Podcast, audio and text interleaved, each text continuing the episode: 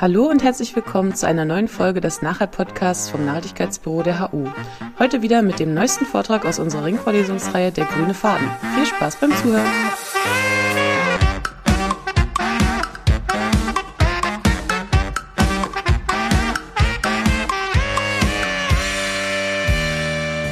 To the question of cities and just sustainabilities.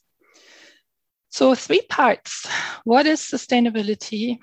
Uh, what's the relationship between cities and sustainability and what is just sustainability, gerechte Nachhaltigkeit. And we uh, start with um, someone from the journalism field who has written a book, a German journalist called Ulrich Grober, who wrote a book about the cultural history of sustainability. So, if you're interested in the term and want to know where it's coming from, this is the book to go to. And the excellent bit about it is that it has been published in German and English. So, there's a translation.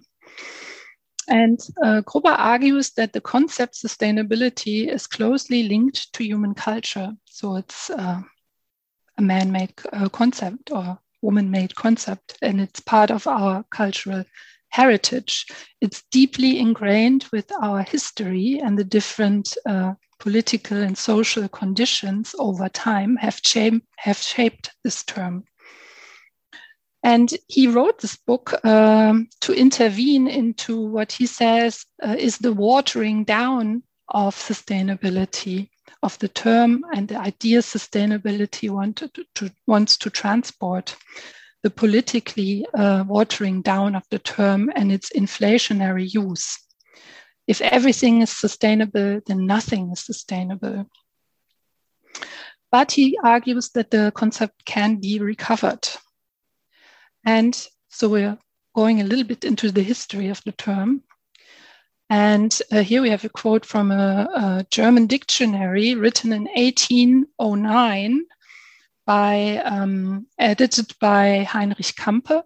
Um, and we find the sentence, Nachhalt, woran man sich hält, wenn alles andere nicht mehr hält. So what the term does is um, it's, it's connected to the idea that there are certain crises um, so sustainability is already connected to to uh, crises that are happening, and um, Nachhaltigkeit in that sense means you something you can hold on to that gives a certain degree of stability. And the term uh, to follow a little bit uh, the kind of policy uh, discussion around uh, sustainability. The term is also uh, was also very important in this document from 1972. Uh, the limits to growth, many of you will probably know this, um, uh, um, published by the so called Club of Rome, has the following de definition of sustainability. We are searching for a model output that represents a world system that is first sustainable without sudden and uncontrollable collapse. And here we see the idea of crisis and collapse again. And secondly, capable of satisfying the basic material requirements of all of its people. And here, secondly, we see the idea that it is needs to be, in some sense, just because it is needs to address the requirements of all of its people. And we have an idea, and um, I'm not going to go into that, but it has been uh, criticized uh, quite a bit over time of uh, the world as a system, as an interconnected system. So it's related to system thinking, economics, etc. And another de- definition in another uh, context that's quite important, a policy context. Um, is um, the uh, definition of uh, sustainability in the Brundtland report. Sustainable development is development that meets the needs of the present without compromising the ability of future generations to meet their own needs. It contains within it two key concepts the concept of needs in particular the essential needs of the world's poor, to which overriding priority should be given, and the idea of limitations imposed by the state of technology and social organization on the environment's ability to meet present and future needs. So here um, we see um, the first kind of key component um, that is an ongoing aspect of sustainability is that it addresses the future, future generation, and thus addresses questions of intergenerational justice as well. And um, another aspect that is important, again, uh, coming out of a lot of activism, uh, but also then oftentimes linked to the summits, uh, the Rio Earth Summit. Um, and the Rio Earth Summit is uh, always referenced in relation to the th- so called three pillars of sustainability. That sustainability is um, threefold and that these three aspects of it are interrelated. It's ecological, economic, and social justice.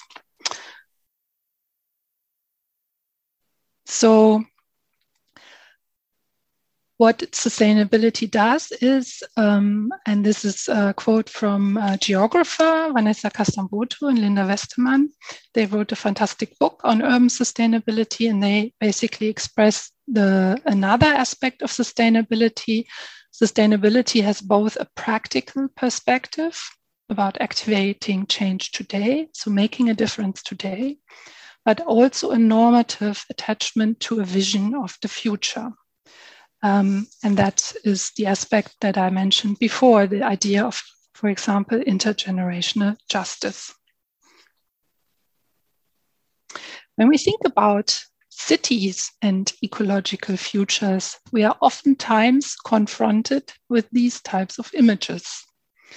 Um, ideas around eco cities, sustainable cities, just cities, smart cities often are projections into the future and they're often linked to um, technologically uh, framed solutions, financial capital as well, investment in cities, and um, sometimes critiqued for being um, rather examples for greenwashing than examples of social justice.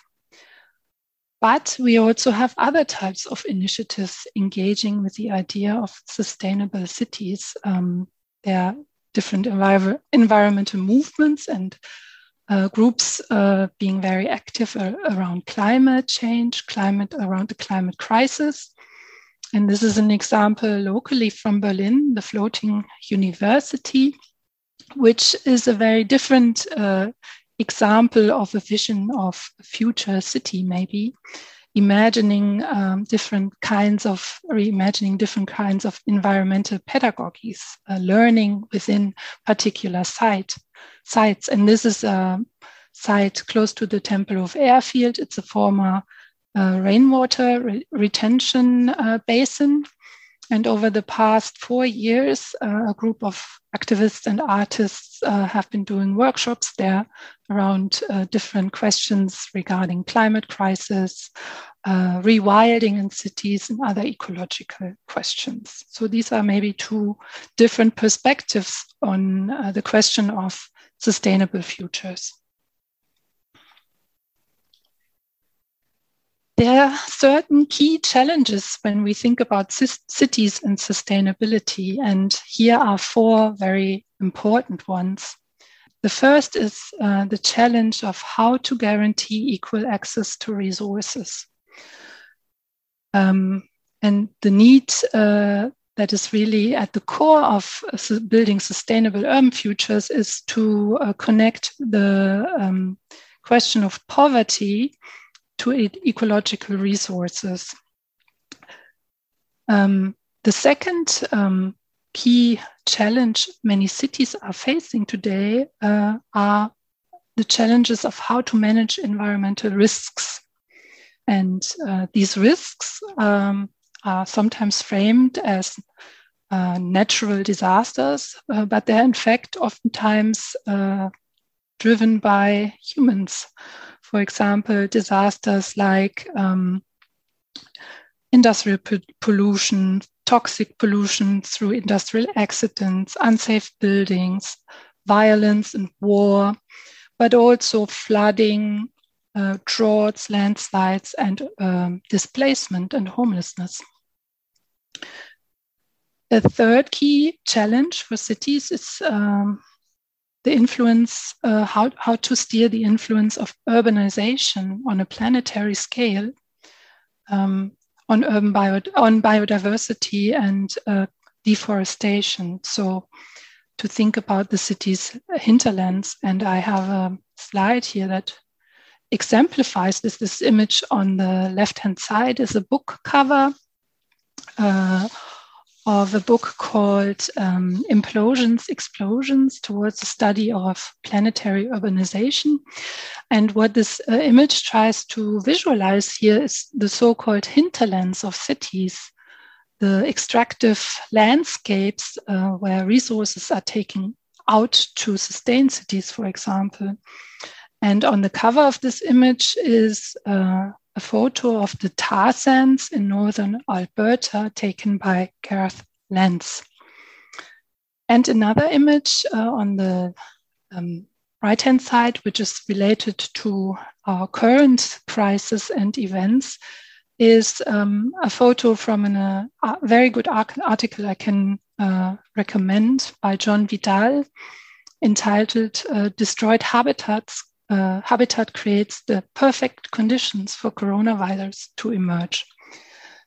And COVID may just be the beginning of mass pandemics. Um, so this image tries to show the uh, processes of deforestation and how they're not only about extraction, but also about the uh, change in relations between human and animals, uh, the potential of uh, spillover events, uh, and the future of human and um, more than human um, health, the health of ecosystems, etc. This image uh, is probably very familiar to most of you uh, who know uh, or who are familiar with the Sustainable Development Goals. Um, and there are 17 of them. And what is quite promising on the one hand uh, about the sustainable uh, development goals is um, that they uh, put on number one uh, of their goals no poverty. So trying to put the question of social justice at the core of uh, the agenda for 2030. So thinking about urban futures, but also global futures, uh, not only in cities, uh, around the question of social justice.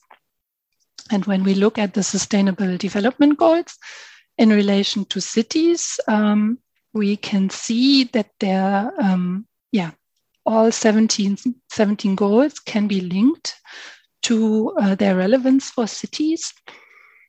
Um, for example, gender equality, which is the SDG 5, um, and it says, uh, states an ambivalent relationship. Uh, cities, of course, concentrate inequalities, but there are also sites of uh, emancipation, leadership, and gender equality struggles.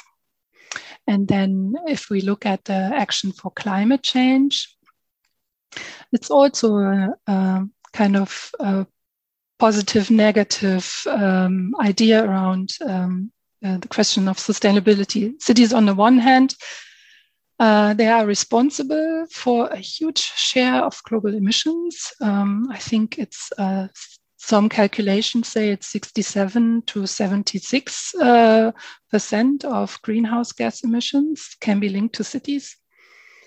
Um, but they're also increasingly at the center of uh, climate action.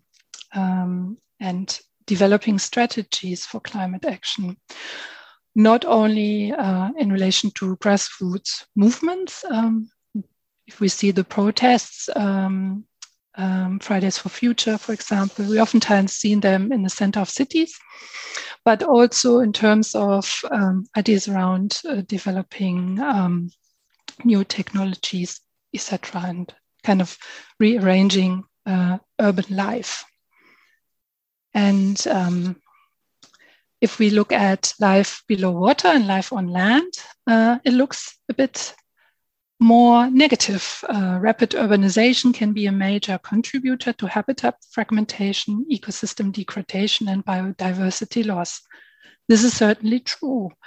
But um, in my research, for example, uh, I'm um, interested very much in the question whether cities could also have a different role, whether cities could actually be interesting places for conserving, retaining biodiversity or even for uh, discovering new kinds of ecological uh, constellations that speak about the future of nature and cities. And one key uh, person who has researched a lot around this is Ingo Kowarik, um, who was um, professor at the Technical University. He has just uh, retired and he's written important contributions around the question of biodiversity in cities. And in Berlin, um, as I started uh, with my first slide, uh, we have many interesting examples. Um, Berlin has uh, pioneered actually uh, new approaches to urban biodiversity conservation and also ecological design. They look very different from uh, the eco-city we saw on the digital rendering because they are emerged from kind of bottom-up activism and they're about retaining um, what is framed as urban wastelands or abandoned places in the city that used to be very neglected but were hotspots of biodiversity. And then in some cases, these uh, spaces were retained as urban parks. And these uh, examples and the ecological knowledge uh, produced around cities uh, challenge the assumption that biodiversity and urbanization are geographically in, uh, incompatible. And increasingly, uh, many cities now follow and even supersede Berlin's uh, pioneering role uh, with new strategies to uh, integrate the uh, sustainable development goals, especially in terms of the biodiversity strategies in urban planning and on urban agendas. And the SDGs have become a major driver of urban transformation, um, but they also spark a lot of tensions between kind of old modernist ideas around hygiene, for example, in cities, trying to separate people and nature, uh, but at the same time, there are ideas around biophilic cities, trying to yeah integrate nature into urban design. But when we question again the uh, social implications or put put up the question of social justice. Many of these ecological designs uh, solutions currently underway under the banner of nature-based solutions and climate adaptation tend to be elitist and they need to be urgently evaluated um, by students like you, by researchers, uh, for their maybe intended or unintended effects on social justice. Especially also when we look outside of Europe, considering indigenous knowledges uh, and conflicting ideas about nature that are non Western, non Northern. So, uh, the key takeaway message uh, sustainability cannot be simply a green or environmental concern. Important though uh, environmental aspects uh, of sustainability are, a truly sustainable society is one where wider questions of social needs and welfare and economic opportunity are in integrally related to environmental limits imposed by supporting ecosystems. So, this is a tricky thing to achieve. And if we uh, focus again on the question of just sustainability, um, Vanessa Castán Broto and Linda Westman have developed four principles. Um, and these four principles um, are addressing well being and quality of life, meeting the needs of present and future generations, enabling justice and equity in terms of recognition, process, and procedure and outcome. This is uh, especially relevant if you're um, interested in, in, in planning and participation. So, what urban futures are imagined by whom, and who is allowed to participate in the process of socio ecological transformation. And then uh, living within ecosystem limits. So, trying not to go overboard. And we already know that we're doing that. We, if we look at uh, certain types of calculation uh, when we have reached at a certain point which limits in the year, it's moving further ahead in the head. So the key challenge is to work towards just sustainability. Um, and that's my end to the end to my presentation. Thank you.